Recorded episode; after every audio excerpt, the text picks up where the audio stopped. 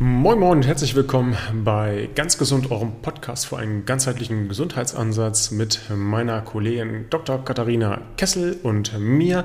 Die geneigten Zuhörer und Zuhörerinnen wissen schon, worum es sich dreht. Und zwar ist es wieder unser Wissenschafts- Check angesagt. Heute dreht sich alles ums Thema Atem, Atemübung und Breathwork. Und zwar werden wir gemeinsam mal die Wissenschaft durchleuchten, aber nicht nur das, sondern wir werden natürlich auch gucken, dass wir euch über das Thema Atmung etwas äh, näher ähm, informieren, dass wir nochmal vielleicht auch erklären, warum das Ganze gerade so einen Hype erlebt, was man mit der Atmung machen kann, wie das vielleicht auch bei Patienten eingesetzt werden kann, wie wir das vielleicht auch einsetzen, was das mit Angst machen kann, ähm, wie vielleicht das Thema Hyperventilation anzugehen ist, was ja gerade über Wim Hof ähm, sehr, sehr populär geworden ist. Ähm, wir werden mit Sicherheit auch mal auf das Thema Mundatmung und Nasenatmung zu sprechen kommen, gucken uns aber auch mal so ein bisschen die Mechanik an. Also was macht das Zwerchfell, wo kann man vielleicht überall überhaupt hinatmen und ganz wichtig natürlich auch in unserem Kontext, weil das was ist, womit wir beide sehr häufig konfrontiert sind, was kann die Atmung auch mit Schmerzen machen, mit Verdauung, äh, einfach mal um zu gucken, wo können wir da ansetzen, um unser Leben so ein bisschen schöner und besser auszugestalten. Und jetzt äh, genug der langen Vorrede. Hallo Katharina, grüß dich. Hallo Dominik.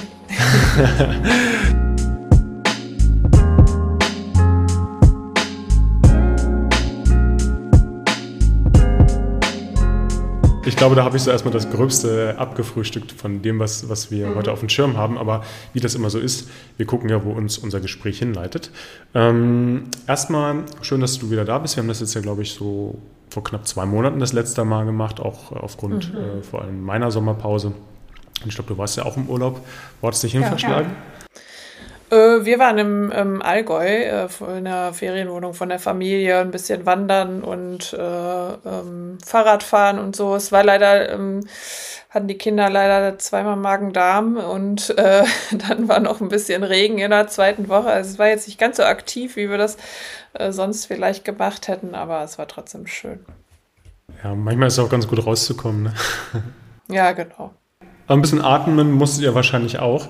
Ähm, und vielleicht, vielleicht erstmal als, als Einstieg, ähm, kannst du selbst beobachten oder sieht man das vielleicht auch in der Literatur, dass das Thema Atmung einfach in den letzten Jahren populärer geworden ist? Denn bei uns ist das natürlich auf dem Schirm, aber das ist ja nicht immer ein Sinnbild der Gesellschaft. Mhm. Ja, doch, man sieht das schon. Also es gibt schon ähm, zunehmend, sage ich mal, überhaupt Publikationen über, ich ich nenne es jetzt einfach mal alternative Heilmethoden, also die nicht medikamentös sind, ne, so wie Meditation und eben Atmung, aber auch nur über Yoga und so, also all diese Dinge, die eben nicht medikamentös in Anführungsstrichen therapieren können. Ähm, da gibt es äh, ähm, einfach einen Zuwachs, weil eben, glaube ich, ähm, das Vielleicht ist diesmal der, der Strom sozusagen andersrum, dass nicht die Wissenschaft etwas gefunden hat und es empfiehlt, sondern dass der Mainstream eben angefangen hat zu üben und zu suchen, was hilft mir. Und dass eben gerade Atemübungen ähm, ja doch von den meisten Menschen als sehr wirksam empfunden werden. Ähm, und dann so eben so eine Bewegung entstanden ist, dass die Wissenschaft halt an vielen Stellen einfach sagt, hm, Moment, das müssen wir mal untersuchen. Wobei das in vielen Bereichen, also ein großes Beispiel ist jetzt zum Beispiel in der Pflege äh, bei, bei Patienten mit Brandwunden, also großflächigen Brandwunden, dass das schon immer so, dass eben der Verbandswechsel sehr schmerzhaft ist und dass dort schon relativ lange auch Atemübungen oder bestimmte Atemtechniken eingesetzt werden, um eben diesen schmerzhaften Verbandswechsel äh, zum Beispiel zu erleichtern. Es gibt aber noch keine oder meines Wissens jetzt noch keine spezielle Schulung. Jetzt vor allem hier, sage ich mal, im Westen, in so Fernost ist das vielleicht sogar ein bisschen anders in der Krankenpflegeausbildung, dass die das vielleicht dort tatsächlich schon äh, mitlernen. Ähm, ich wüsste jetzt nicht, dass das hier explizit gelehrt wird, ja, wenn sich einer da nicht jetzt persönlich für ähm, interessiert. Aber da gibt es auf jeden Fall eine Zunahme, ähm, weil eben auch ein Bedarf, muss ich sagen. Also, ja. Ja, aus der Medizin kenne ich es tatsächlich jetzt nur als äh, Nichtmediziner aus äh, bei der Geburt. Ja, wo das tatsächlich auch schon im Vorfeld genau. praktiziert wird. Und das ist mhm. ja, glaube ich, so eins der wahrscheinlich besten Beispiele dafür, wie man dann Schmerzen vielleicht ein bisschen besser tolerieren kann. Mhm. Bewussterweise sind sie natürlich nicht ganz weg, aber das hat natürlich dann nochmal einen, einen anderen Kontext. Mhm. Ja. Glaubst du, dass diese, äh, dieser, nennen wir es mal einen Hype, dass der ähm, über jetzt so diese Yoga-Bubble gekommen ist oder dass das tatsächlich über Wim Hof mhm. gekommen ist oder vielleicht auch wie bei uns so, dass Gesundheitscoaches immer mal wieder gesagt haben, die vielleicht eigentlich gar nicht so dieser östlichen Thematik zugeneigt sind, hey, krass, ich merke, dass das im Sport funktioniert und das übertragen habe oder so ein Mix aus allem? Mhm. Ähm, doch, ich kann mir schon gut vorstellen, dass die Yoga-Bewegung da äh, eine große, einen großen Einfluss hat. Ähm, weil auch das äh, Thema Pranayama, also so heißt halt quasi der Bereich Atemarbeit äh, im Yoga heißt Pranayama eben auch so was Geheimnisumwobenes ist. Und unter den Yogis heißt es halt immer, man dürfe erst Pranayama üben, wenn man eben schon ein fortgeschrittener Yogi wäre. Und da wird dann auch so ein bisschen gewarnt. Und es wird, äh, und ich glaube, diese Geheimniskrämerei macht es natürlich dann auch interessant, dass eben halt viele dann auch denken so, huh, oh, das ein Meister will ich auch sein, ne? Und, und sich da vielleicht von so angezogen fühlen. Und ich glaube, durch diese Bewegung der ja, der 60er, 70er Jahre die Yoga so richtig populär gemacht hat und das ist dann ähm, eben, ja, ist ja so ein bisschen wie so ein Ping-Pong, ne, von Indien nach äh, USA, von den USA wieder nach Indien. So hat sich das ja der heutige Stil sozusagen entwickelt und ich glaube, dass, dass dort ähm, auf jeden Fall das befördert hat und auch die Wim Hof Methode ist ja keine, ähm, der hat ja der Wim Hof nicht erfunden. Also das ist ja auch eine alte äh, Technik des Tumo Breathing, ähm, die eben, ähm, ich weiß jetzt gar nicht mehr von was für Mönchen, ja, aber die schon äh, ähm, relativ äh, lange praktiziert wird und der hat daraus ja im, im Prinzip nur einen Marketing-Schlager gemacht weil er das an seine ja relativ charismatische Person gebunden hat und eben dieses äh, Fire and Ice daraus gemacht hat, ja, also mit der Kälteexposition. Ähm, aber erfunden hat er das nicht. Aber solche Personen, die haben natürlich auch dafür gesorgt, dass plötzlich jeder denkt, yay, super ähm, Atmung, das wollen wir unbedingt ausprobieren. Diese Strömung allerdings muss man sagen, also diese Wim Hof Strömung, das ist ja eher, sag ich mal, so diese, diese Hoffer, wie sie sich dann ja nennen. Das sind ja eher Menschen, die bei der Atmung so einen Kick suchen. Also das ist ja, ne, diese Hyperventilation hat ja das Potenzial durchaus, äh, ja, wie ein Stimulanz zu wirken. Ja, also wirklich, äh, sag ich mal, einen Trip sozusagen hervorzurufen, ne, sag ich mal so, ja. Und, und diese, das sind eher so Leute, die so die diesen Kick so suchen. Ja, das ist jetzt nicht so sehr, dass das Menschen sind, die hauptsächlich unterwegs sind, weil sie bewusst atmen wollen oder an ihrer Atmung biomechanisch irgendwas schulen wollen oder so. Da geht es halt um diesen Kick durch das Atmen und eben die Eis, Eisbäder, die damit verbunden sind.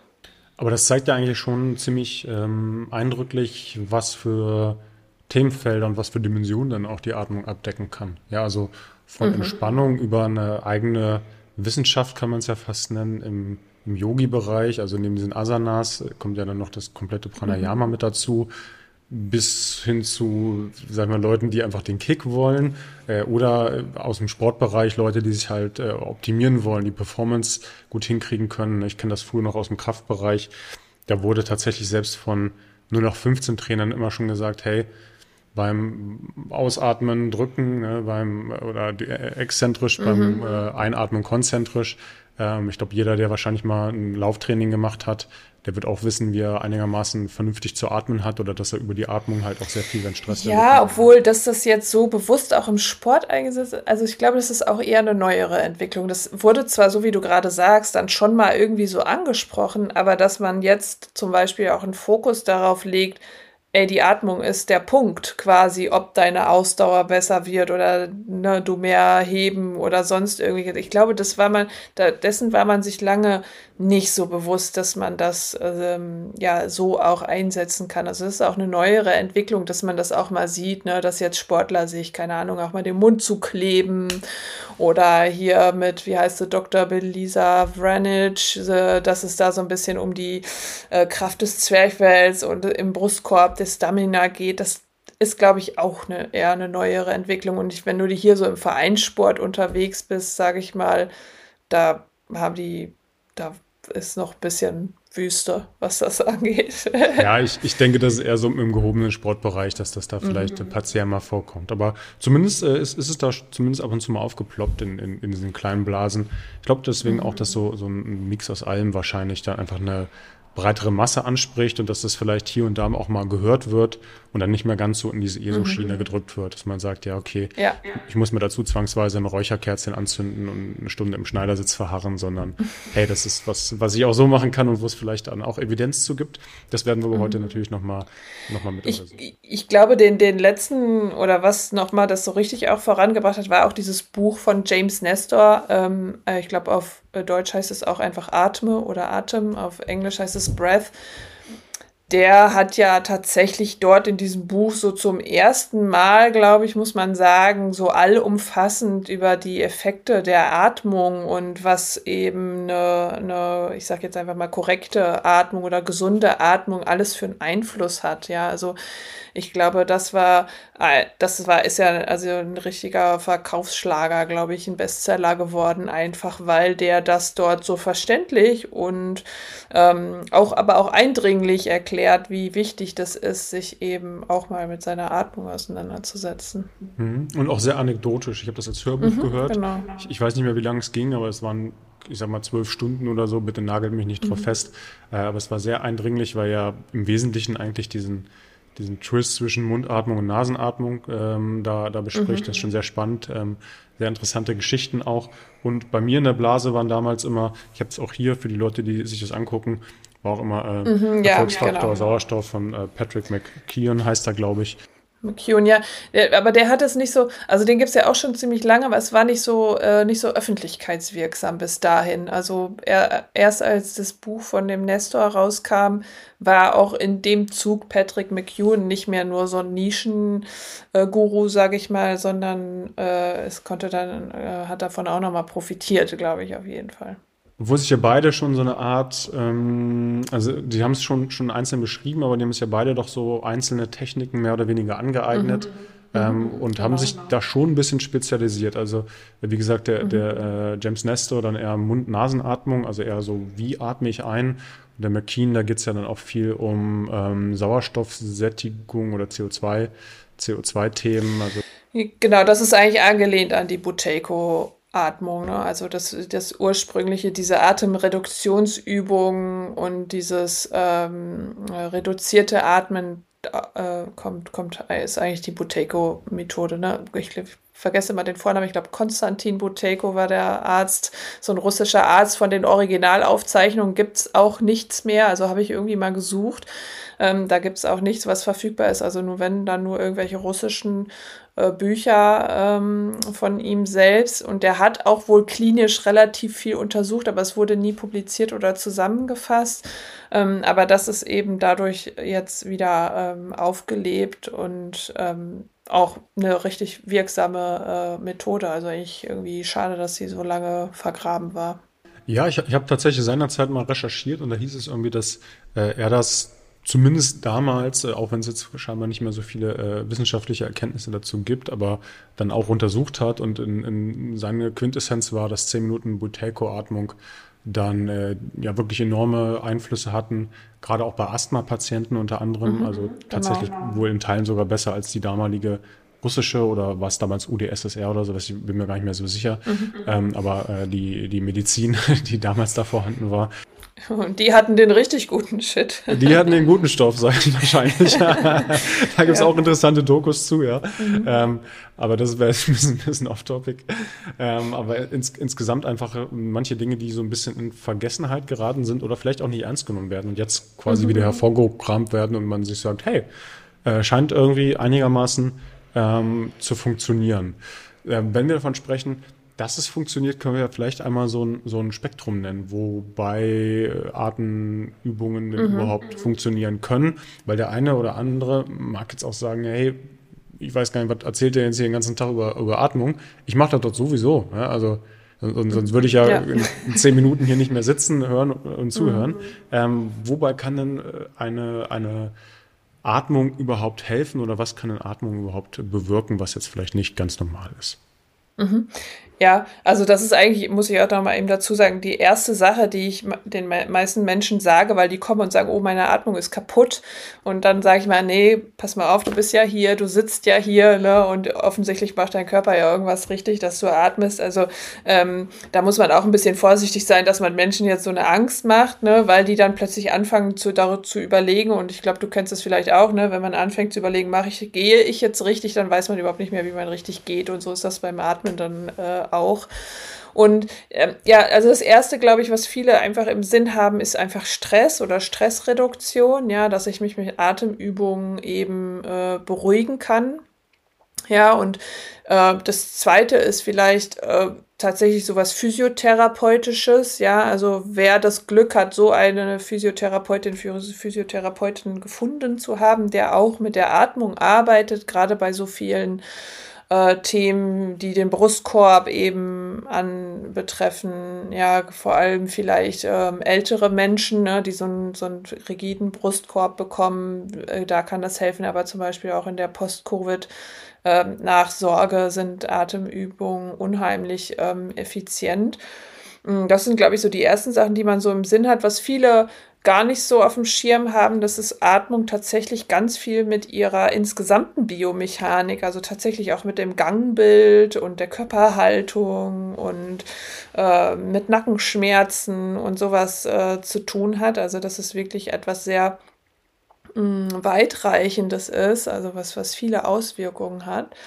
Mm, dann ähm, auf die Verdauung wirkt es ein, ja, rein mechanisch, aber auch äh, biochemisch sozusagen, dass wir eine funktionierende Verdauung haben mit der Atmung ähm, gemeinsam. Ähm, und dann kann man darüber natürlich äh, spirituelle auch, Erfahrungen auch äh, haben, ja, dass wir da eben ähm, uns nochmal anders, ne, das haben wir in diesen Breathwork-Sessions, die wir ja auch im Coaching machen, dass wir dadurch äh, durch bestimmte Atemtechniken irgendwie die Möglichkeit haben, so ein bisschen ins Unterbewusstsein auch einfach zu gelangen, ja, und, und eben solche Erfahrungen ähm, zu haben. Dann ist es natürlich unsere körperliche Fitness, ja, also äh, wie fit ich bin, ähm, spiegelt sich vor allem in Parametern rund um die Atmung wieder. Ja, es ist ja gerade bei der ganzen Longevity-Diskussion ähm, sowas wie VO2 Max und Lungenvolumen. Ne? Das sind einfach so Sachen, die eben ähm, mit der Atmung und eben aber auch Vorhersageparameter für unsere Langlebigkeit sind. Ähm, ja, ich glaube, habe ich noch was vergessen? Nö, das deckt das, glaube ich, ganz gut ab. Ja. vielleicht springen, springen wir die in diese Themen äh, mal rein, aber ich würde vielleicht sogar mit dem, dem letzten Thema anfangen, einfach witzigerweise, weil ich äh, letzte Woche so einen äh, Lungenfunktionstest gemacht habe, ich mhm. glaube ich gar nicht erzählt, und auch so einen mhm. VO2 Max-Test gemacht habe und der bei mir so okay war. Also war okay, alles mhm. in Ordnung, jetzt aber nicht super gut. So, ne? Das mhm. äh, hat, hat mir so wieder so einen kleinen Kick gegeben zu sagen, hey, äh, mhm. da versuche ich mal ein, bisschen mich mehr rauszukitzeln äh, weil ich natürlich schon den Anspruch habe, dass das ein bisschen besser als Normalniveau ist. Ähm, war aber tatsächlich auch interessanterweise, vielleicht für jemanden, den es interessiert, wie sowas äh, getestet wird, so eine riesigen Maske auf dem Gesicht an, einem, an einem Fahrrad und voller Dioden und sowas. Und da wurde mir dann gesagt, hey, äh, strampel einfach mal wenn du nicht mehr kannst, hörst du auf. Also und das ist äh, tatsächlich wieder sehr interessant, das hatte ich auch in meiner Story mal mit erwähnt, weil mh, mm, man gegen so einen imaginären äh, Gegner fährt und das macht's äh, wieder sehr interessant, wie wie schnell man aufgibt oder zumindest bei mir dann, mhm. wenn halt kein Ziel am anderen Ende steht. Ja, das hilft unseren Coaches ja beispielsweise, weil die haben immer ein gewisses Ziel. Ich will schmerzfrei sein, ich will gesünder sein, ich will sonst was sein. Aber da mhm. war es einfach so, jetzt hör mal auf. Und irgendwann merkt man natürlich, oh, okay, das wird jetzt massiv anstrengend. Mhm. Auf einem Fahrrad sitzend, wenn ich einen Berg vor mir habe und sehe, okay, ich habe ein Drittel geschafft, ich muss noch zwei Drittel, dann haue ich die natürlich noch durch. Äh, wenn jetzt jemand neben mir steht und sagt, hey, du strampelst bei 2500 Watt, komm mal auf 3,5 hoch oder mal gucken, was, wie, wie hoch du irgendwie hochkommen kannst. Klar hast du eine Motivation, aber so macht man. das ist ja mhm, schwierig. Mhm. Äh, dennoch, äh, dennoch äh, soll das jetzt keine Ausrede sein. Äh, fand ich einfach nur interessant, nochmal was so, ähm, ja, so, sagen wir auch ein Ziel und was auch vor allem der Geist dann mit Bewegung zu tun hat. Ähm, wie kann man, wie kann man seine VO2 Max verbessern? Hast du da, hast du da Ideen? Mhm. Ja. Also, oder oder ähm, vielleicht, vielleicht erzählst du noch mal so auch aus, aus wissenschaftlicher Perspektive, was ist überhaupt VO2 Max? Weil ich ja. habe jetzt hier mit Parametern um mich geschmissen und viele Leute wissen vielleicht gar nicht, was das ist. Ja, genau. Ja, äh, witzigerweise habe ich vor äh, acht Wochen, glaube ich, habe ich das auch gemacht oder sechs bis acht Wochen habe ich es äh, auch noch mal gemacht, weil ich irgendwie dachte, ja, ich bin jetzt über 40, kann man mal nachgucken, wie es um mich steht sozusagen. Und weil ich auch selber gemerkt habe, zum Beispiel, also früher war ich, würde ich sagen, eine ambitionierte, relativ gute Hobbyläuferin und habe aber gemerkt, dass das jetzt ähm, nicht mehr, äh, nicht mehr so äh, nicht mehr so ist wie früher halt, sage ich mal. Und ähm, deswegen dachte ich, ich mache mal so einen Test und äh, bei mir kam aber einfach raus, dass ich wohl in den letzten Jahren relativ viel Muskelmasse einfach zugelegt habe. Also ne, sowohl Gewicht als auch die Versorgung von Muskelmasse über äh, den Atem ist dann natürlich einschränkend. Ne? Je mehr du hast, je mehr, je mehr verbraucht die Muskulatur, dass man dann nicht mehr wie so eine schlanke Gazelle, sage ich mal, eine Bestzeit auf der Bahn laufen kann. So, ne, das, das hängt dann auch damit zusammen. Und das VO2 Max beschreibt einfach die maximale Sauerstoffaufnahmekapazität. Also wer, der Sauerstoff, den wir einatmen, der geht ja in unsere Muskulatur, also in unsere Zellen zur Energiegewinnung.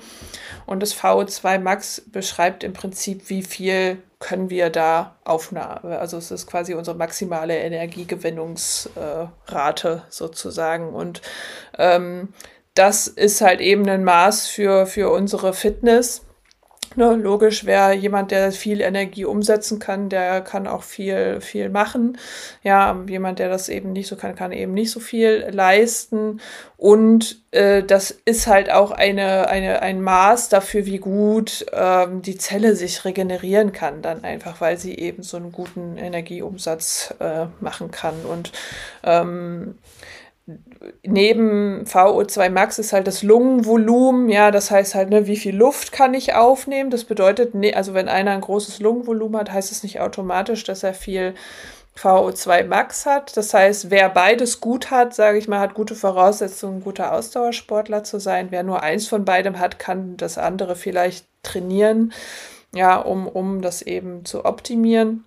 Und das ist auch eigentlich das Einzige, was man da tun kann, ist tatsächlich Ausdauertraining. Also, dass man eben ein gescheites Training hat und da ist oft, oder, oder das ist eigentlich auch das, das Erste, was jetzt, wenn jemand zu mir kommt im Atemcoaching, äh, der fragt, ja, was kann ich denn tun äh, ne, für meine Atmung? Und das Erste, was man sagen muss, du musst sie benutzen. Ja, und zwar nicht nur so, ne, wenn wir jetzt hier sitzen und uns unterhalten, sondern da muss man mal einmal in der Woche wenigstens so das Gefühl haben, ja, irgendwie mir fliegt jetzt gleich mal die Lunge um die Ohren, ich muss das benutzen. Ne? Nur dann sagt natürlich das Gehirn auch so, oh, da müssen wir mal was verbessern. Ja, und ähm, dann kann im Prinzip so eine Adaption ja überhaupt auch stattfinden. Das heißt, eine Trainingsperiodisierung und eine Form von Ausdauertraining ist halt total äh, wichtig. Ne? Die meisten Menschen trainieren halt, sage ich mal, wenn sie trainieren überhaupt, immer so im gleichen Bereich. Ne? Die laufen irgendwie jedes Mal die gleichen fünf Kilometer im gleichen Tempo. Ähm, und da muss man sagen, das ist eher sozusagen sogar nach, also nachteilig für, für die Entwicklung von Ausdauer, wenn man das so macht. Das heißt, man braucht auch mal ein hochintensives Training und eine äh, lange Grundlagenausdauereinheit, um eben da diese Atemparameter zu verbessern. Okay. Da bin ich ja selbst schon auf einem ganz guten Weg, weil äh, Ausdauer ist tatsächlich nicht so meine große Stärke. Ich gehe so ein, zweimal die Woche zwar laufen, äh, aber habe tatsächlich äh, jetzt nochmal vor, das äh, Volumen so ein bisschen zu verlängern. Und äh, was ich tatsächlich allen empfehlen kann, ist auch Sprints äh, einzubauen.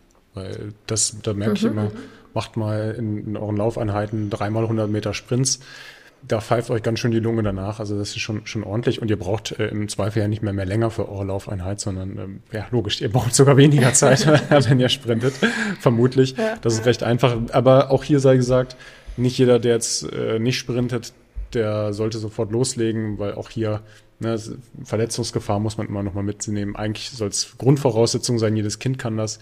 Aber wenn man jetzt jahrelang nicht mehr gesprintet ist, dann fangt er mit Piano an, ja. ja, genau. Ne? Also da, da muss natürlich jeder äh, Weise, also ne, wir sagen ja mal, Bewegung ist dann gesund, wenn sie angemessen ist. Also jeder muss da einsteigen, äh, wo er ist natürlich. Und es empfiehlt sich vielleicht auch, wenn man jetzt schon, sage ich mal, 40 plus ist und man war bisher eher so ein Couch-Potato, dann sollte man sich auch vorher einmal durchchecken lassen.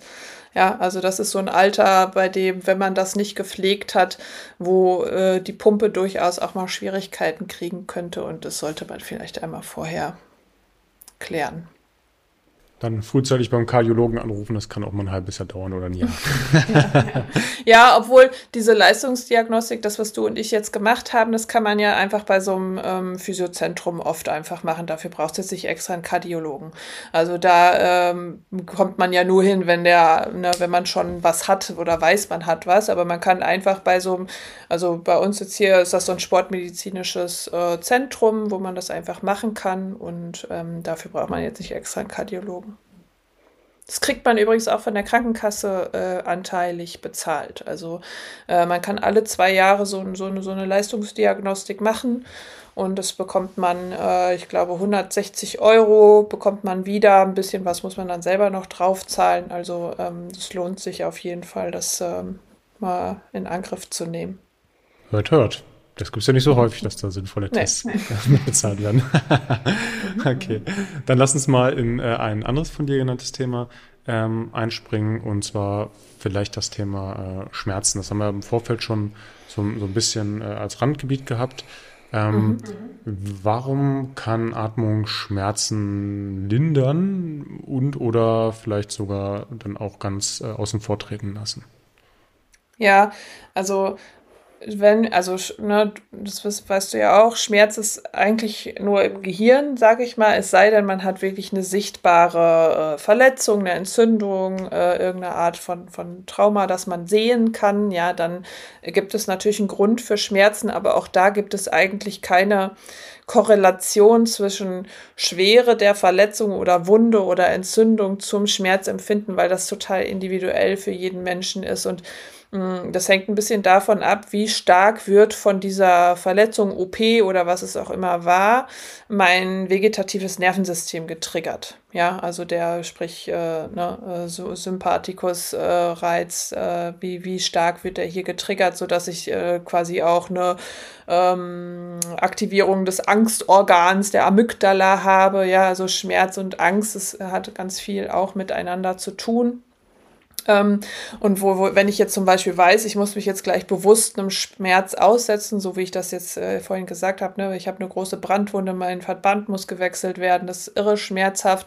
Und dann habe ich natürlich auch Angst und das verstärkt es dann natürlich auch noch, ne? weil dann verspanne ich mich und meine Atmung geht ganz schnell, vielleicht halte ich die Luft an. Das heißt, es hat auch direkt eine Entsprechung in der Atmung. Und wenn ich dann aber eben bewusst sage, ich atme jetzt mal ein und dann lange aus, wenn die gerade das Pflaster abreißen zum Beispiel, ja, dann sende ich an mein vegetatives Nervensystem einen parasympathischen Reiz sozusagen, also äh, fördere den Vagusnerv. Äh, und durch diese Entspannung des Nervensystems kann halt der, der Schmerz, der empfundene Schmerz sich halt lindern. Mhm. Und vielleicht nochmal ergänzend auch, ähm, Schmerz hat ja auch immer was mit Priorisierung im Gehirn zu tun, also wie viel Aufmerksamkeit ich dem widme. Genau. genau je, je mehr ich mich in so einen Schmerz reinversetze, desto intensiver spüre ich den auch und desto weniger lasse ich ihn mhm, los. Mhm. Und da äh, ist, glaube ich, einfach die Atmung immer ein sehr probates Mittel, um generell aus Schmerzen und vielleicht jetzt auch nochmal übergeordnet auch aus so Gedankenspiralen auszubrechen. Absolut, genau. Weil das genau. ist ja was, wo sich irgendwie, glaube ich, jeder mit identifizieren kann mit irgendeiner negativen Sache, die gerade passiert ist und die dann mhm. irgendwie selbst im Gehirn gerade unglaublich wichtig erscheint. Ähm, mhm. die dann eine Stunde später zwar wieder vergessen ist, aber mir dann irgendwie zehn Minuten schlechte Laune gemacht hat. Und da mhm. sowohl bei Schmerzen als auch bei negativen Gedankenansätzen zu sagen, hey, ich habe doch diesen, dieses Ding, was ich immer dabei habe, die Atmung und mhm. kann mich einfach mal darauf fokussieren und versuchen halt mein, mein, meine Gedanken darauf zu shiften. Und gleichzeitig wird dann der Thalamus, in dem dann ein Schmerz produziert wird, dann nicht mehr so ganz stark stimuliert mit diesem Schmerzreiz. Ja, das hängt mhm. natürlich auch mit genau, genau dem genau. zusammen, was du gerade gesagt hast, also das Nervensystem und äh, sag ich mal dieses äh, dieses äh, sowohl Amygdala als auch Thalamus spielen da natürlich irgendwo auch, auch mit zusammen. Äh, ist aber dann einfach ein sehr sehr mächtiges Werkzeug, finde ich, ja. weil ich finde, da wird ganz häufig unterschätzt, wenn man, wenn man diesen Skill hat oder zumindest ihn partiell anwenden kann, das gelingt natürlich nicht immer, nicht in jeder Situation, ähm, dann schafft man es einfach auch ganz viele negative Dinge beiseite zu schieben. Und da gar nicht mehr so mhm. viel, so viel Aufmerksamkeit einfach auf diesen Bullshit zu geben und dem sich sonst oftmals unsere Gedanken kreisen. Absolut. Gerade wenn, ja. und da sind wir jetzt in, in, ja auch in einem anderen Thema, wie in dieser Stressspirale sind, ne, die, mhm. ja, das ist ja schon überschneidend, die ja äh, per se nicht ähm, oder meistens ja nicht daran liegt, dass so viel Stress auf einen einprasselt, sondern eigentlich ja immer an der eigenen Wahrnehmung, wie wir das Ganze interpretieren. Ja, und das genau. finde ich, macht das dann sowohl äh, auf der, sag mal, psychologischen, das ist jetzt sehr hobbypsychologisch erklärt, aber auf der psychologischen Ebene als auch auf dieser vegetativen Ebene super, super interessant, dieses Werkzeug, ja. Mhm. Ja, das ist halt auch, Menschen sind auch die einzigen Tiere, die das können. Ja, die sich eben aus so einem vegetativen Zustand heraus sage ich mal, einmal rationalisieren und herausatmen können. Ne? Die zum Beispiel sagen können, so, ho, jetzt beruhigen wir uns alle mal wieder. Das können Tiere halt, äh, oder andere Tiere können das halt eben nicht. Ne? Also da, wenn da einmal der Sympathikus an ist, dann muss ich das entladen und dann äh, geht das erst wieder. Aber Menschen sind die einzigen, die in einer Stresssituation sagen können, so, wait, wait, wait, jetzt äh, atme ich erstmal durch und äh, ne, beruhig mich mal ein bisschen wieder. Ähm, und diese bewusste, so wie du es eben gesagt hast, ne, diese, die sich bewusst zu machen, dass man es immer dabei hat. Ne? Vor allem jetzt für Menschen, die eben sehr vegetativ reagieren, also die eben schnell gestresst sind oder Ängste haben hm, oder äh, ne, auf eine andere Weise reagieren denen dieses Tool nahe zu bringen und wenn die das üben, dass sie das eben zur Hand haben, wenn sie es dann eben brauchen, das kann denen halt im, im Alltag halt einfach unheimlich, ähm, äh, unheimlich, unheimlich helfen. Ähm, ja, genau, also da habe ich auch schon wirklich viele tolle, sage ich mal, Erfolge jetzt nicht für mich, aber für, für denjenigen äh, gesehen, dass das eben über dieses Üben wirklich gut funktioniert. Mhm. Es ist auch interessant, dass du das sagst, was wir eigentlich für, für smarte Säugetiere sind, also die, die äh, Dinge selbst beeinflussen können und adaptieren können. Ähm, ich schaffe jetzt mal kurz einen Schwenk zu einer anderen Thematik mit dem Übergang, dass wir zum Beispiel ja auch als Menschen Bewegungen von Tieren nachmachen können. Aber mhm. Tiere können ja niemals Menschenbewegungen nachmachen. Also ich kann, kann mhm. jetzt hier, könnte jetzt hier eindrucksvoll beweisen, dass ich irgendwie einen Bär nachmachen könnte oder einen Hasen oder äh, mhm. was ich, einen Skorpion oder so. Aber ein Skorpion kann halt kein, kein Menschen nachmachen. Nee, ein Skorpion nicht, aber bei manchen Tieren gibt das, ne? Also ich meine, so, so, so, so ein Hund kann das adaptieren. Beispiel, Affen können das, ne? Es gibt auch äh, Katzen, die äh, das zum Beispiel, äh, die sowas imitieren können. Also so, das, das gibt's schon so ein bisschen. Also die beobachten uns schon, schon mit Neugier, aber die können halt nicht dann sich, wenn sie eben einmal in so einem gestressten Zustand sind, sich da selber wieder wieder rausholen.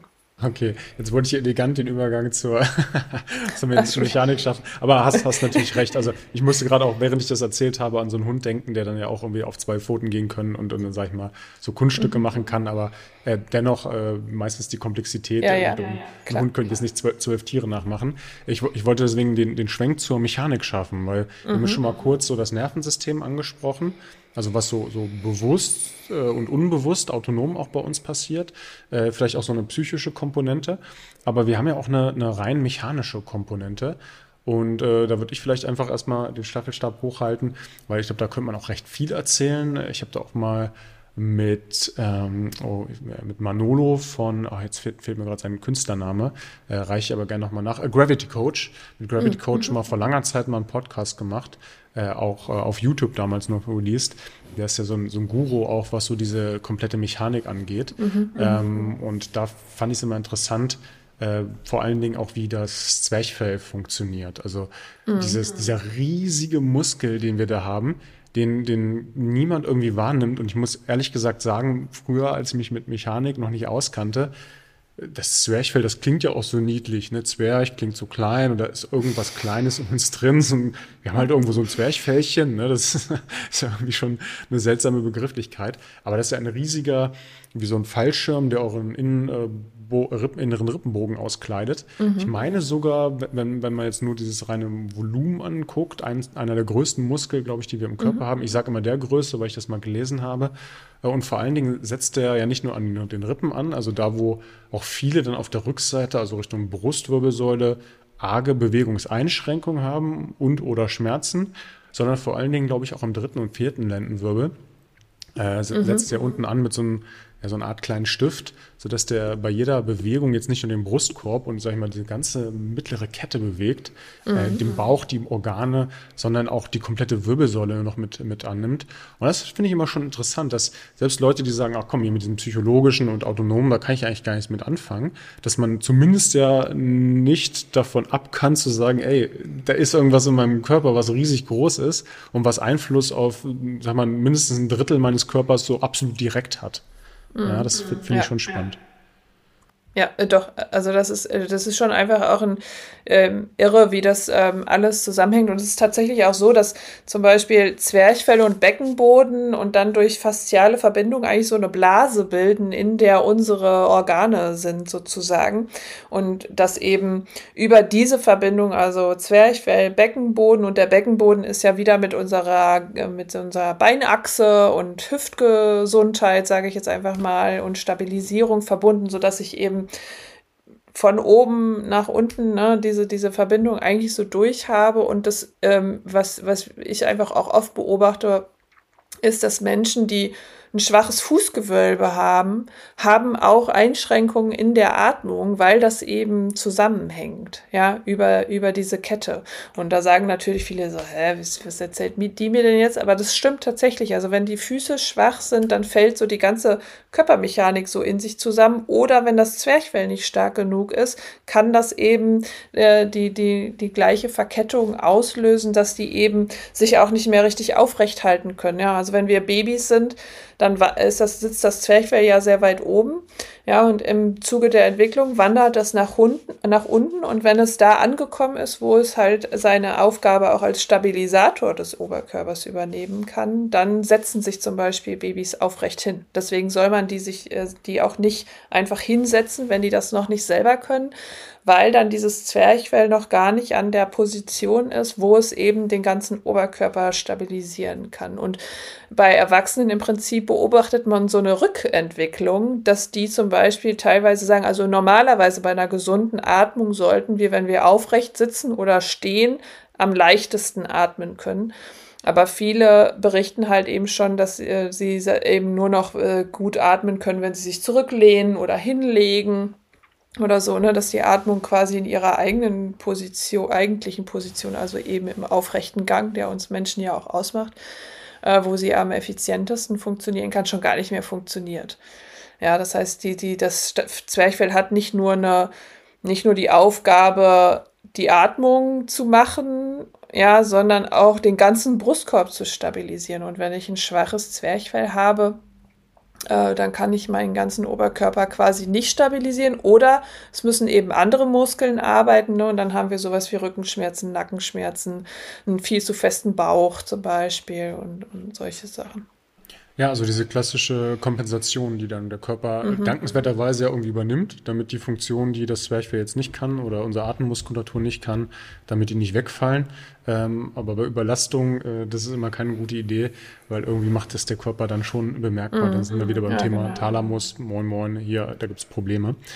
Ähm, Finde es auch interessant, weil wir sehen das ja auch immer wieder im Coaching, dass äh, Leute, äh, sag ich mal, erstmal bei diesen Skills anfangen, oder wir zumindest bei den Skills anfangen zu sagen, hey, lern doch erstmal dein Zwerchfell anzusteuern, guck doch erstmal, dass du das äh, mechanische Volumen hinkriegst, schau doch mal, dass du mal äh, nach innen arbeiten kannst, dass du mal in den Rücken atmen kannst, dass du mal in die mhm. seitlichen Rippen atmen kannst, dass du mal guckst, wo dein Atem überhaupt hinfließt, bevor man dann überhaupt mal in diese Übung einsteigt. Also das finde ich, finde ich immer wieder ja. interessant, dass viele Leute dann eine Sache gut können, also mal nur diese Brustatmung, diese kurze oder halt nur mhm. diese Bauchatmung. Das ist, mhm. beobachte ich dann auch sehr häufig bei, bei den Leuten, die dann sagen, hey, Bauch geht, aber ich habe auch schon seit drei Jahren Yoga gemacht.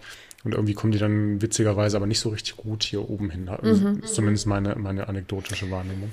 Ja, genau, das sind diese zwei Phänomene. Ne? Einmal atmen die entweder hier oben, weil sie die ganze Zeit so gestresst sind und der Bauch zu fest ist, oder der Bauch ist quasi schön weich, der Atem kann da reinfließen, aber es gibt überhaupt gar keinen Zug oder eine Kraft, die äh, Luft wieder rauszubringen. Ja, also der, die ersteren können nicht richtig einatmen, weil sie die ganze Zeit so voll sind, ja, und die anderen können nicht richtig äh, einatmen, weil, weil sie eben ihren Atem gar nicht rauskriegen nach unten aus dem Bauch. Ja, also das ist äh, sind die, die zwei Muster. Das heißt wirklich diese Ansteuerung über die Rippen, über das Zwerchfell. Also ich meine, da ist ja schon auch die erste Schwierigkeit. Die meisten Menschen, wenn du sagst oder fragst, kannst du dein Zwerchfell spüren, dann haben die erstmal ein Fragezeichen auf der Stirn. Ja, da muss man ja erstmal anfangen, okay, wie fühle ich das überhaupt? Was macht es überhaupt? Und es ist, ich meine, das Zwerchfell macht immer die Atmung, auch wenn es eingeschränkt ist.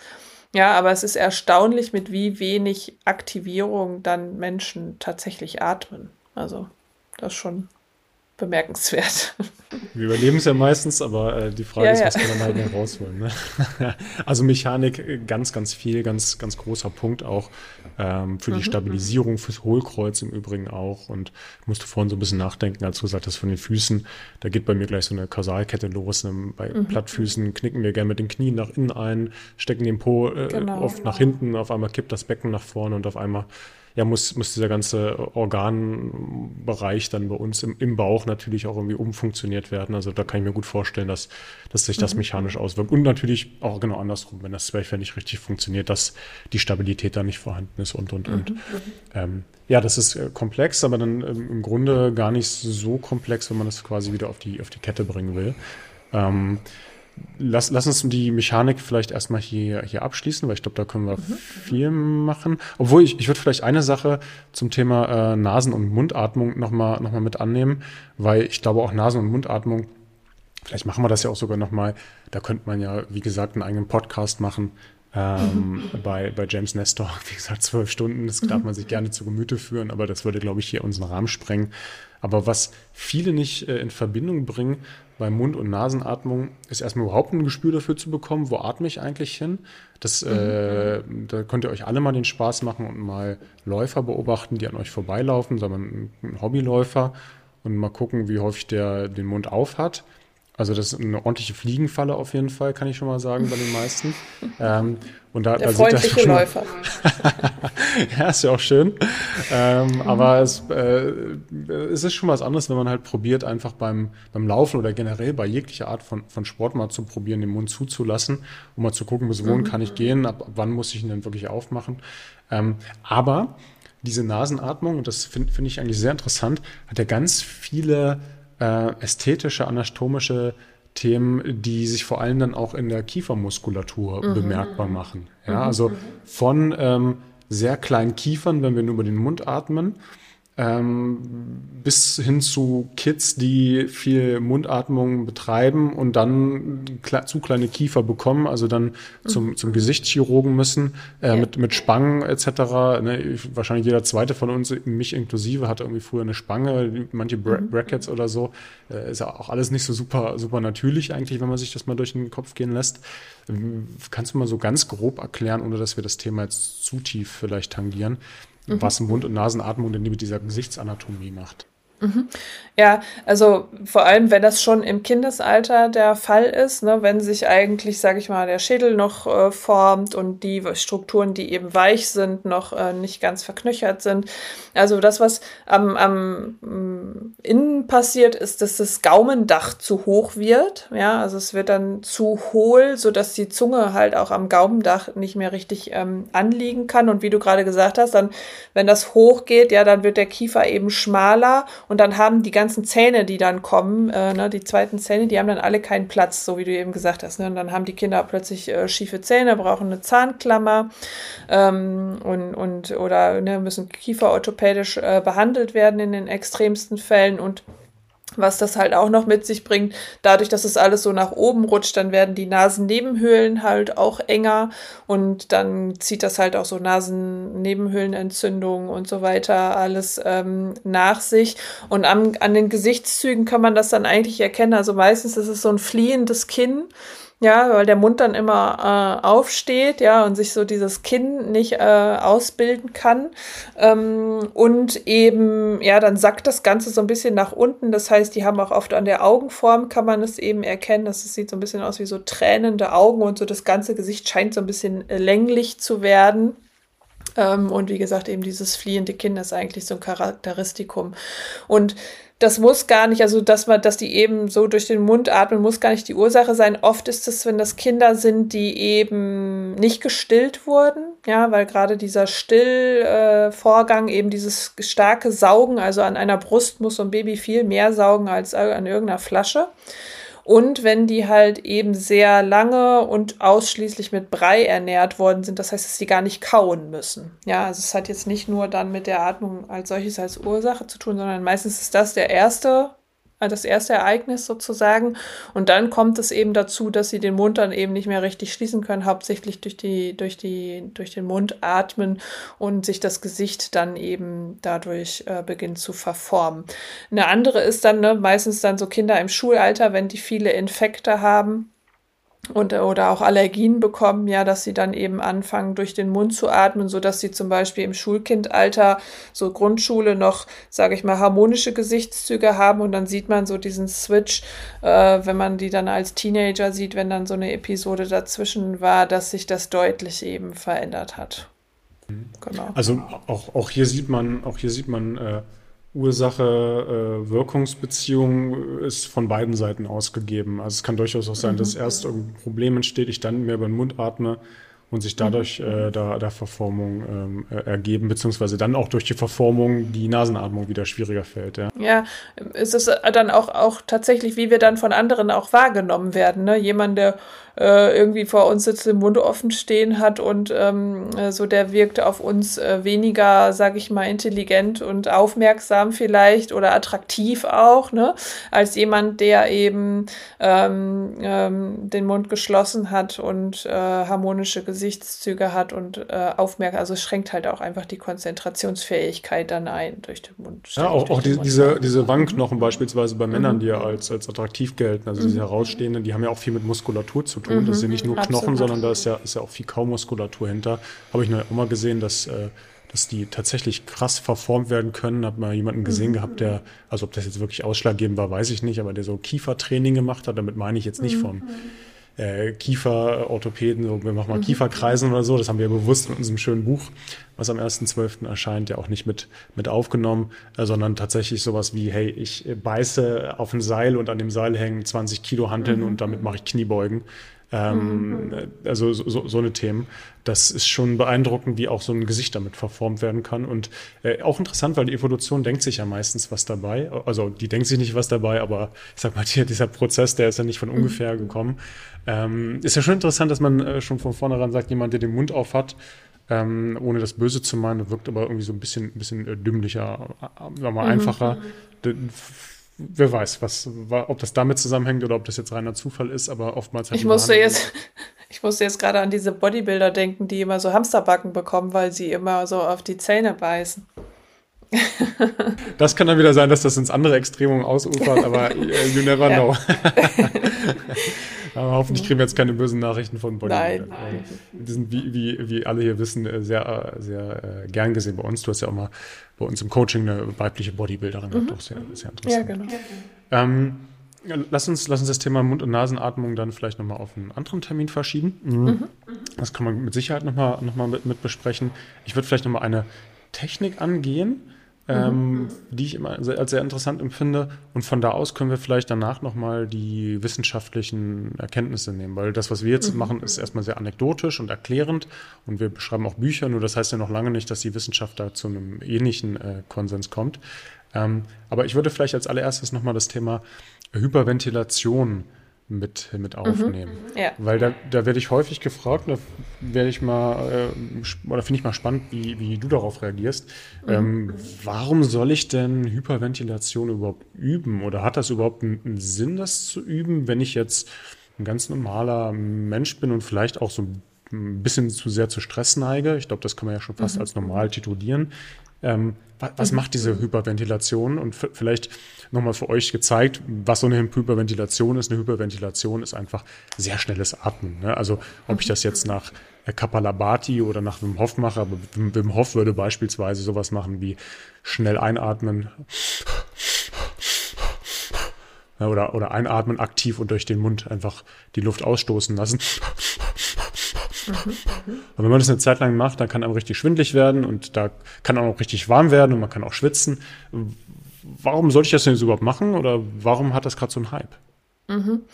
Also, was wir damit machen, also wir setz, setzen mit dieser Hyperventilationstechnik ähm, den Körper unter Stress, also ganz bewusst, das ist das Ziel der Übung, ja, durch das, wir wollen dem Körper suggerieren, dass wir total im Stress sind und wir wollen eine Schwelle erreichen, wo sich quasi durch diese starke sympathische Erregung der Parasympathikus von alleine einschaltet und aufdrängt. Ja, man kann sich das vielleicht so vorstellen, dass wie wenn wir merken, uns steigt so ein Schluchzer auf und dass wir dann weinen müssen, das ist im Prinzip die gleiche, der gleiche Mechanismus, dass sich eben der, der Erregungszustand im Sympathikus so hoch ist, dass eben der Körper und das Gehirn entscheiden, oh Mann, wir müssen mal was anderes machen hier, äh, damit das äh, aufhört. Ne, wenn jemand jetzt ähm, nicht äh, willentlich hyperventiliert, sondern eben weil er Angst hat oder außer Kontrolle ist, dann sagt das Gehirn ja auch irgendwann, ey, den machen wir mal eben aus, weil sonst kriegt er das hier alleine nicht geregelt. Ne? Dass diese Ohnmacht quasi, die so einer Hyperventilation folgt, ist meistens unbedenklich, weil dann dadurch, dass es einfach ein Mechanismus ist, dass eben das Gehirn dafür sorgt, dass man eben ähm, Blackout hat, um eben wieder eine ruhige Atmung äh, überhaupt möglich zu machen.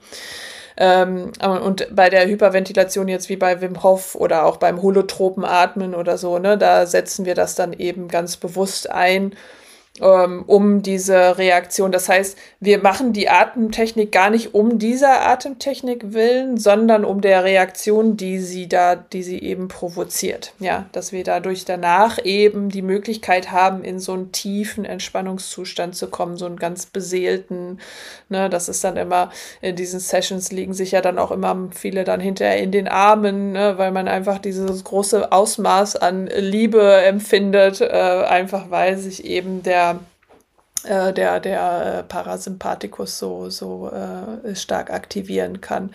Und ja, wie sehe ich die? Also ich muss sagen, ich habe auch mal äh, vor ein paar Jahren eine Zeit lang lange am Stück auch das einfach mal ausprobiert mit dieser Wim Hof Atmung. Ich muss aber sagen, dass sie insgesamt zu aktivierend ist, um sie wirklich ähm, mit einer, mit einer engmaschigen, also mit einer hohen Frequenz an Regelmäßigkeit äh, zu machen, weil sie tatsächlich sehr triggernd sein kann, vor allem wenn man jetzt sowieso schon, sage ich mal, eine hohe Schlachtzahl im Leben hat, weiß ich nicht, ob das die Atem, das kann man dann mal machen, ja, aber das würde ich dann eher so als äh, nice to have äh, mal dahinstellen ähm, und nicht als daily practice, dass das etwas ist, was äh, so viel, dass das jetzt so viel besser, so viel besser macht.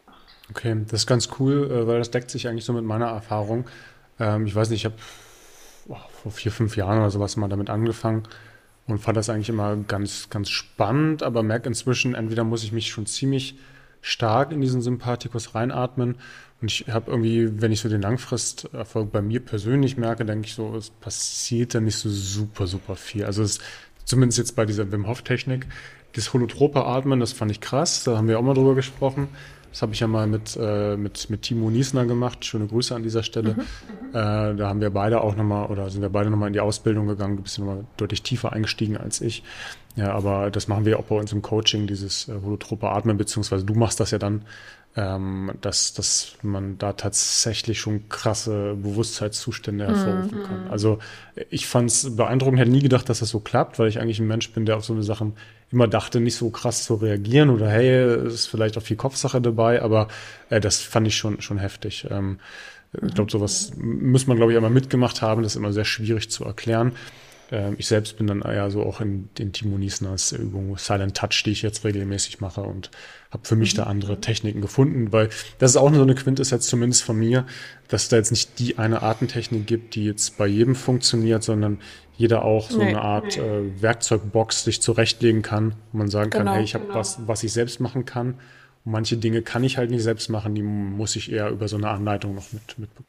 Ja, und ich sag mal, so eine Hyperventilation, die jetzt nur so 20 äh, Atemzüge zum Beispiel, ne, wenn ich jetzt gerade vorm Rechner sitze und merke, ich penne gleich ein, äh, kann ich mir überlegen, brauche ich einen Kaffee oder versuche ich es mal mit so einer ähm, Hyperventilationstechnik, ne, die mich einfach wieder äh, ein bisschen wach macht. Also damit habe ich mir schon so einigen äh, Autostau äh, quasi äh, verbessert. Soll man ja nicht beim Fahren machen, muss ich jetzt gleich als Disclaimer dazu sagen. Aber wenn man so im Stau steht und merkt, so oh Gott, es dauert jetzt hier noch ewig und es ist mir aber echt ganz schön müde, wenn man steht, dann so ein bisschen Hyperventilationstechniken anzuwenden, um wieder fitter zu sein, das kann ja durchaus, äh, ne, kann, kann durchaus den Fokus verstärken und dann finde ich das auch total hilfreich. Ich muss nur sagen, dass ähm, diese, diese, dass diese stark triggernde Atmung, ähm, das ist etwas, was für mich seltene Event, also dass ich das selten, äh, seltener mache. Ähm, ne, das setze ich tatsächlich ein zur Persönlichkeitsentwicklung. Also wenn ich merke, ich hänge irgendwo fest, emotional, mental, ich brauche eine Entscheidung, ich weiß nicht wirklich, was ich fühle, ja, dann mal so eine Breathwork-Session zu machen, äh, ist ähm, einfach der totale Gamechanger. Also da hatte ich äh, schon äh, alle möglichen guten Entscheidungen hinterher dann äh, getroffen äh, aufgrund dieser Atemtechnik. Ja, das ist schön. Vielleicht, weil man danach halt auch so runterkommt und weil man danach halt einfach in diesem Parasympathikus-Modus dann ja auch mhm. in so eine Art Gefühlsmodus kommt. Also mhm. das, man, man sagt ja nicht umsonst, dass der Sympathikus-Modus so ein Autopilot ist, wo man nur reagiert und im Parasympathikus dann tatsächlich dann auch bewusste Entscheidungen treffen kann. Also finde ich eigentlich ein, ein, schöner Ansatz. Ich nehme diese Hyperventilation tatsächlich auch manchmal, wenn ich morgens sage, ach, heute ist nicht so viel mit Bewegung, was sehr selten vorkommt, aber ich fühle mich so ein bisschen labberig. Ne? Einfach so mhm. sagen, hey, heute ist nicht so mein Tag okay, was kann ich machen, um drei Minuten mich hochzufahren? Gut, dann ist das eine ganz gute Technik. Mhm. Äh, gut, muss ich aber auch ehrlich gesagt sagen, alternativ reichen auch drei Minuten Kniebeugen, das funktioniert meistens auch ganz gut. Mhm. das ja. ist im Auto natürlich zugegebenermaßen. Ja, äh, das muss man auch mal sagen. Ne? Sport ist auch Atemtechnik. Ne? Also selbst wenn man keinen Zugang zur Atmung hat, dann beweg dich. So. Also wenn das, ne, das, das ist äh, einfach auch eine Atemübung. Ich kann euch sagen, drei Minuten auf Kisten springen, hoch und runter. So, dann äh, kann ich euch aber auch sagen, dass ihr in der Hyperventilation seid. genau. Das funktioniert auch. Okay. Also wir, wir haben jetzt ja schon, schon einiges, ähm, einiges angerissen und auch einiges erklärt. Was, was können wir denn so aus der Wissenschaft entnehmen von wirklich so gut gemachten Studien, wo man mal sagen kann, hey, da können wir, da können wir tatsächlich jetzt auch äh, zumindest wissenschaftlich basiert sagen, hey, das funktioniert. Mhm. Ähm, tatsächlich gar nicht so viel, finde ich. Ja, also wenn ich das jetzt wirklich mit meinem Anspruch an wissenschaftliche Evidenz betrachte, dann muss ich sagen, dann hat das alles noch nicht so viel Power. Ähm, aber ich hatte jetzt mal hier für den Podcast zwei Publikationen rausgesucht, die auch immer gerne überall herangezogen werden. Und eine ist äh, ein PNAS-Paper von 2014. Und das ist ein, eine Publikation, die eben die Wim Hof-Methode untersucht. Und in der, Wim Hof, äh, in der Studie haben sie eben Teilnehmer untersucht, die die Wim Hof Methode gemacht haben und eben untrainierte Personen. Und denen hat man LPS, also so ein bakterielles Toxin gespritzt, ja, also sozusagen eine Entzündung verursacht, äh, ganz kontrolliert. Und dann eben geschaut, was passiert im Körper als Antwort auf diese Entzündung, auf dieses bakterielle Toxin, wenn wir eben diese Wim Hof Methode machen oder eben nicht. Und da haben sie halt festgestellt, dass die Wim Hof äh, eben eine antiinflammatorische Antwort haben, also eine, die die Entzündung äh, eben bekämpft und eh die anderen, die untrainierten, hatten eben eine stärkere Entzündungsreaktion aufgrund dieser ähm, der dass sie halt eben nicht äh, getrainiert waren. Und äh, das kann man natürlich total äh, jetzt so sagen, oh super, die Wim Hof Methode, die hilft, wenn man Entzündung hat und dann wurde da, wird daraus auch immer adaptiert, das kann man für Autoimmunerkrankungen einsetzen und so weiter und so fort.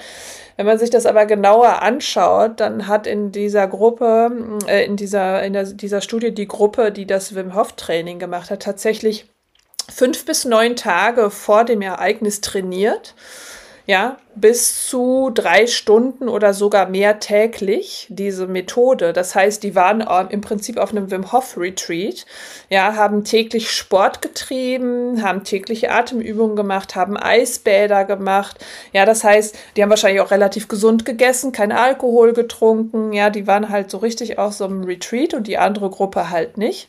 Mhm. Und man muss sagen, äh, dann unter diesem Trigger mit diesem bakteriellen Toxin mussten die auch drei Stunden lang eben Wim Hof Atmung machen. Was schon, also wenn man mal Wim Hof Atmung gemacht hat, 20 Minuten lang, dann muss man sich überlegen, ist das eine praktikale, äh, praktikable Empfehlung, drei Stunden lang Wim Hof Atmung zu machen. Und meine Kritik an dem Paper ist einfach, dass äh, dieser Gesundheitszustand, dem wird überhaupt nicht Rechnung getragen. Ja, also äh, es wird äh, keine Vergleichsgruppe hinzugezogen, die zum Beispiel einfach nur Sport gemacht hat, ja, was auch nachweislich ja äh, quasi antiinflammatorisch wirkt. Das heißt, dieses äh, Paper bietet leider die Möglichkeit, dieser Methode so eine ne, überhöhte Wirkung äh, zuzusprechen, die möglicherweise aber gar nicht äh, so haltbar ist. Ähm, es ist auch eine ziemlich kleine Gruppe von sehr trainierten Männern insgesamt gewesen. Ja, Frauen waren schon mal gar nicht dabei, schon gar keine autoimmunerkrankten äh, erkrankten Menschen. Also ähm, das ist ein interessanter Snippet, so, ja, äh, vielleicht hat das Potenzial, aber meine Vermutung ist, dass der, der, der Sport- und Fitnessaspekt daran äh, auch Wirksamkeit getragen hat und eben nicht nur diese Technik als solches. Also, mhm. Nee, der, äh, der, der dazu gibt es auch in seinem Buch, schreibt er das auch, der wurde da angesprochen. Das heißt, diese, also das ist auch noch so ein Flaw von der Studie. Das heißt, diese trainierte Gruppe wurde auch von Wim Hof himself quasi trainiert. Ja, ähm, das heißt, ähm, auch das hat zum Beispiel hinsichtlich des Placebo-Effekts immer eine totale Wirkung. Welche Person hat mich hier instruiert? ne, wie bin ich instruiert worden? Und äh, ähm, die, die haben ihn wohl angesprochen, aber es war wohl eine freundschaftliche Basis mit diesen, mit diesen Wissenschaftlern. Ähm, und das ist eigentlich etwas, was sehr unüblich ist ja für Studien. Das muss ja eigentlich immer alles geblindet sein und so weiter und so fort. Ne? Und das ist hier halt überhaupt nicht gegeben. Ja, also mich wundert, dass es tatsächlich in so einem Journal wie PNAS äh, untergekommen ist. Es jetzt nicht so schlecht vom Impact-Faktor. Ähm, ja, aber so, so ist es halt. Das Problem ist halt nur, die viele Leute lesen halt wieder nur den Abstract und die Überschrift und setzen sich dann damit halt nicht ähm, auseinander. Ähm, aber ähm, man muss immer vorsichtig sein, dass man diesen Atemübungen eben keine über, überhöhte Bedeutung ähm, beimisst. Ja, das ist auch spannend, wie so eine, wie so eine Dinge dann einfach weiter gestrickt werden. Also beim ersten ist es, hey, es ist krass Entzündung oder es ist leicht entzündungshemmend, beim nächsten ist es krass entzündungshemmend, ach krass, es kann Autoimmunerkrankungen heilen und danach, wer weiß, was es noch so alles heilen kann. Ja, ähm, und es hält dann einfach Leute davon ab, sich vielleicht wirklich die medizinische Hilfe zu suchen, die sie eigentlich vielleicht brauchen würden. Man kann ja alles als Add-on machen. Ne? Ich würde auch nie sagen, bitte nimm nur Pillen und tu nichts anderes. Nur äh, wenn man dann eben auf diesen Trip kommt und sagt, ich mache jetzt nur noch Wim Hof Atmung, ähm, obwohl man vielleicht eigentlich äh, was anderes bräuchte, äh, ist halt schwierig. Stimmt. Aber ich glaube, äh, ohne dass, dass ich mich zu weit aus dem Fenster lehne, Wim Hof finden war schon ein geiler Typ, oder? absolut, absolut. Man muss nur, ich, ich sehe solche Bewegungen halt aber auch immer so ein bisschen kritisch, wenn die so leicht äh, sektenhaft organisiert sind. Und ähm, auch Wim Hof ist nicht unfehlbar. Der stand auch schon einige Male äh, vor Gericht, weil dann Menschen quasi äh, hyperventiliert haben, ins Eis gegangen sind und hops gegangen sind, weil die einen Herzinfarkt bekommen haben. Ähm, Ne, das ist immer so, man, man muss es immer, finde ich, mit einem ganzen Blick äh, sehen. Und klar, der ist ein, ist ein cooler Typ. Ich glaube, mittlerweile ist er aber auch selber so ein bisschen raus aus dem Geschäftlichen. Das machen halt ähm, seine, seine Kinder. Und vor allem bei seiner Tochter äh, weiß ich, dass die auch auf jeden Fall in diesem Verschwörungstheoretiker-Universum ähm, unterwegs war. Also das äh, finde ich dann wieder ein bisschen schwierig. Also guter, interessanter Typ, äh, glaube ich auch jemand, der sehr viel Positives ausstrahlt, irgendwie äh, interessanter Mensch, aber auch hier mit, wie bei allem irgendwie, das ist ja auch das, was wir bei uns eigentlich immer predigen, alles ein bisschen mit Vorsicht zu genießen und äh, das Maß der Mitte walten lassen. Das gilt ja eigentlich absolut, für fast alles. Absolut. ähm, ein anderes Paper, was du hier hattest, oder einen, anderen Report, den du hier hattest, mhm. ähm, der war von Andrew Huberman. Das ist ja, glaube ich, jemand, den wir äh, beide ganz gern mögen, äh, der mhm. interessant ist, weil er ja Wissenschaft auch irgendwie so ein bisschen ja in die Wohnzimmer gebracht hat über seine, seine Podcast äh, Huberman Lab. Und äh, der hat scheinbar im äh, Cell, also das ist eine Zeitschrift, die so neben Science und Nature mhm. mhm. doch eine ziemlich große wissenschaftliche Zeitschrift ist, äh, mhm. was publiziert. Vielleicht kannst du dazu was sagen. Äh, ja, genau. Das geht, da geht's um ähm, so kurze Atemübungen, ja, also wie, dass man fünf Minuten am Tag halt nur ähm, Atemübungen äh, braucht, um eben Stress zu äh, reduzieren. Und das Journal ist Cell Reports Medicine, also es ist ein Cell Journal, aber es ist nur ein Unter Unterjournal quasi nochmal. Also da gibt es dann immer noch so äh, tausend äh, Unterstufen. Also es ist jetzt nicht Cell selbst. Ähm, und dort haben sie halt eben untersucht, ob eben Mindful Meditation oder eben verschiedene ähm, Atemtechniken dazu geeignet sind, um Stress im Alltag zu reduzieren und haben halt dort festgestellt, dass eben Meditation alleine nicht hilft, ja, und dass aber eben dieses, ähm, ähm, äh, diese zyklische, ja, wie nennen Sie es? Moment, ich muss gerade äh, das Wording vergessen. Äh, dieses Physiological Sigh, äh, Sighing, also dieses Seufzen, ne, das ist immer seine Technik, die macht er auch im Podcast immer vor, dieses ja, so dass wir da eben so, so, eine, so, eine, so eine, einen Seufzer quasi imitieren ähm, und dass das eben signifikant äh, Stress reduzieren soll. Und ähm, das konnten sie auch zeigen, allerdings relativ holprig, ähm, muss ich sagen, weil diese Studie hat in der Corona-Zeit äh, stattgefunden, also es war schon Pandemie. Und äh, man hat halt eine, die, die, die, die äh, Studenten wurden rekrutiert in so einer ähm, Psychology Class halt einfach und man hat die halt ähm, zu Hause, ne, weil es war Pandemie, man konnte es jetzt nicht anleiten, ähm, zu Hause üben lassen. Das heißt, die Mindful Meditation Group konnte ihren Stress nicht äh, reduzieren oder nicht nennenswert reduzieren, aber die saßen zu Hause alleine und mussten mit ihren Gedanken in der Pandemie sitzen. So, also ist jetzt einfach mal ein Kritikpunkt daran, dass das äh, zwar sollte das eine dritte Auge-Meditation sein, aber ich glaube, wir alle wissen, dass diese Zeit äh, relativ schwierig war und einen großen Stress mit sich gebracht hat. Das heißt, das äh, finde ich ein bisschen äh, schwierig daran. Und dann, was auch noch ähm, ist, dass die Ergebnisse waren jetzt nicht so, dass sie einen vom Hocker hauen. Ja, also zwar haben viele also es, sie konnten dann signifikant zeigen, dass die ähm, über so Fragebögen quasi sie, ihr Leben positiver bewertet haben und gesagt haben, ja, ich äh, konnte meinen Stress reduzieren, aber das konnte man tatsächlich nicht, nicht messen. Ja, die haben alle so ein Whoop-Armband gekriegt, ja, womit man eben sowas wie ähm, Herzratenvariabilität und sowas alles aufnehmen konnte. Und da war keinerlei Effekt auf die ähm, HRV oder auf den Puls oder so ähm, zu messen. Und äh, lediglich in der Atemfrequenz konnte man ein bisschen eine Reduktion, aber jetzt auch nicht super riesig äh, messen. Das heißt, die Behauptung, dass das Stress signifikant reduziert hat, finde ich gewagt, sagen wir mal so. sehr, sehr, schönes Wording. Ähm, das ist aber schon interessant, weil, weil es gibt ja echt viele, viele Leute, die mit Arten jetzt arbeiten, die auch ihr, ihr Geld damit verdienen und ähm, insgesamt so die Wissenschaft ist doch relativ mau, zumindest so die westliche Wissenschaft.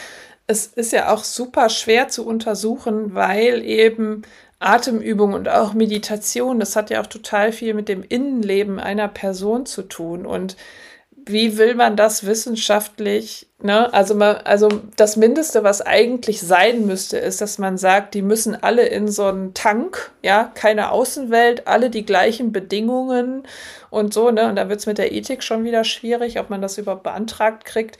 Ähm, aber die, die, die Lebenseinflüsse, die man eben halt äh, sonst auch noch hat, dann eben rauszurechnen oder äh, eben eben nicht zu beachten, ist halt super schwierig. Also das ist finde ist fast ein Ding der Unmöglichkeit, muss man sagen, dass man das jetzt wirklich davon abstrahiert sozusagen und das als reine Medizin oder so sollte man da auch nicht herangehen jetzt vielleicht auch, ne? Aber trotzdem muss man ne, Menschen, die sich ähm, für Atemübungen entscheiden, entscheiden sich auch vielleicht für eine bewusstere Ernährung oder eine bewusstere Bewegung ne, oder haben ein anderes, besseres Stressmanagement. Und wenn dem aber in so einem Paper dann nicht Rechnung getragen wird und man einfach behauptet, ja, wir haben fünf Minuten geatmet und das hat super was gebracht und es ist ja noch nicht mal so prägnant, dann ist es ja, also es ist anfechtbar auf jeden Fall. Ne?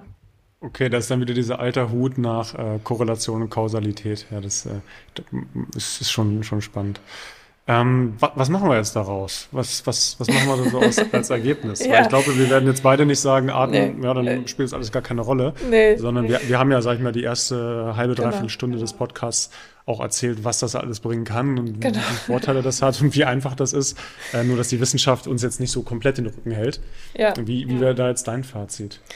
Also mein Fazit ist ja auch, ne, ich meine, ich, sonst würde ich es auch nicht unterrichten und nicht selber machen dass eben Atmung oder sich mit Atmung zu beschäftigen halt unheimlich wirksam ist. Ja, aber es ist halt auch so, dass wenn man mit Atmung arbeitet, atmet man, äh, arbeitet man nie nur mit der Atmung, man arbeitet immer auch an inneren Themen, ne, an Lebensfragen, sage ich mal, an, an allem Möglichen. Ja, das hat eine Verbindung zu, zu, zu allen möglichen Sachen.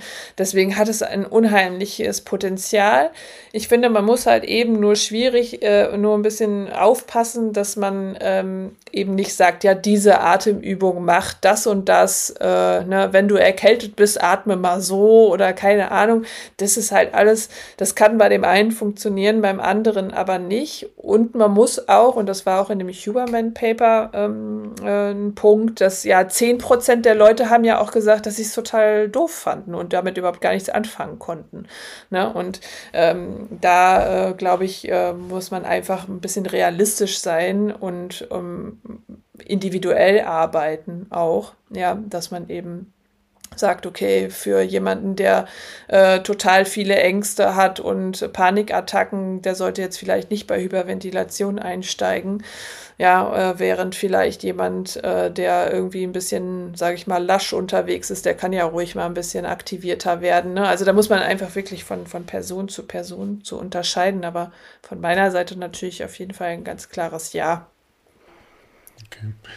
Ja, das ist, ist, eine, ist schön. Ja, von meiner Seite natürlich auch ein ganz klares Ja. Äh, allein schon aufgrund dessen, was wir da von der Mechanik und Co. erklärt haben, plus halt diese Gedankenspiralen durchbrechen, plus halt irgendwie einen Anker, den man hat. Äh, das, das halte ich schon mal für, eine, für einen enormen Skill, den man sich aneignen kann. Ähm, und äh, ja auch, und da bist du ja nochmal deutlich bewandelter als ich, mh, hm, ich sag mal, dieses, dieses ähm, Yogi-Thema äh, hat ja schon einen Grund, warum sich das auch in der östlichen Welt da seit Jahrtausenden ja, ja. rüber hinweggetragen hat als eigene Disziplin. Das machen die ja auch nicht, weil denen so unglaublich langweilig ist. Und das ist jetzt keine, keine westliche Herangehensweise an Wissenschaft. Das weißt du viel besser als ich. Aber es ist, ist ja irgendwo so eine, sagen wir mal, eine anekdotische Ja, Art aber die sind schon total gut gewesen, ne? Also das muss man schon sagen, wenn man sich so diese Schriften so, so anschaut oder so, das ist schon, ne? Klar steht da auch mal irgendwie so was Komisches drin mit keine Ahnung, schwarzer Saft oder sonst irgendwas in den Gefäßen. Na, haben wir alles nicht, aber, äh, ne, oder Schlacke oder sonst irgendwie, aber die haben saugut beobachtet, ne, und dass die eben ähm, dann sowas wie so Pranayama auch für, für verschiedene höhere Bewusstseinszustände schon, schon kannten und beschrieben haben. Darin liegt wahrscheinlich auch der Grund, dass sie eben gesagt haben, das darf nur jemand machen, der eben fortgeschritten ist, weil man, wie gesagt, gesagt, mit dieser Hyperventilation sich auch tatsächlich echt mal ins Orbit schießen kann. Ne? Und wenn einer eine Veranlagung, sage ich mal, zu Schizophrenie und Psychose hat, dann sollte der das ja auf keinen Fall tun. Ne? Aber und, und deswegen ist die Vorsicht nicht unbegründet. So, also das, das, das ist schon richtig so. Aber die haben, das war schon, ist schon eine Wissenschaft gewesen, auf jeden Fall. Das ist spannend. Mhm. Ähm, wenn ihr euch auch mal so richtig ins Orbit schießen wollt, aber einem positiven, und jetzt vielleicht nicht der Meinung seid, dass eine eine gesundheitliche Disziplin, wenn wir zumindest Arten da mal in diesen Kontext bringen, da irgendwie alle Probleme der Welt lösen kann, sondern wenn mal sagt, hey, ihr wollt ganzheitlich äh, Dinge verstehen, ihr wollt vielleicht die Atmung, die wir jetzt hier auch äh, theoretisch erklärt haben, mal erfahren, sowohl angeleitet als auch die Techniken, die wir empfehlen, dass man die halt täglich in, ins Doing bringt, dann kann ich schon empfehlen, dass ihr euch mal von uns beraten lasst. Und wir dann einfach mal gucken, ob äh, wir euch da ganzheitlich gerade auch über unser My Body Mind Konzept äh, helfen können. Ähm, Katharina, vielen lieben Dank. War aber sehr aufschlussreich, hat mir wieder Gerne. Spaß gemacht. Irgendwie die Stunde oder etwas über eine Stunde verging wieder ja. wie im Flug. Das waren irgendwie gefühlt zehn Minuten. Ähm, und zum nächsten Mal werden wir mit Sicherheit schöne neue Themen noch mit, mit aufnehmen. Ich glaube, geplant war noch keins, aber wir haben ja eigentlich immer einen großen Fundus. Ihr könnt uns aber auch ja, einfach schreiben. Entweder, wenn ihr das jetzt hier bei YouTube seht, unten in die Kommentare. Äh, Katharina direkt per Direct Message, am besten bei Instagram. Mich erreicht da so auch und dann könnt ihr einfach mal sagen, hey, dieses Thema, das müsstet ihr mal wissenschaftlich aufarbeiten. Das finde ich ja mal spannend und dann können wir mal gucken, ob euer Themenvorschlag dann hier äh, ausgiebig diskutiert wird mit uns. Genau. Katharina, dann bis zum nächsten Mal. Genau, bis zum nächsten Mal. Ciao. Ciao.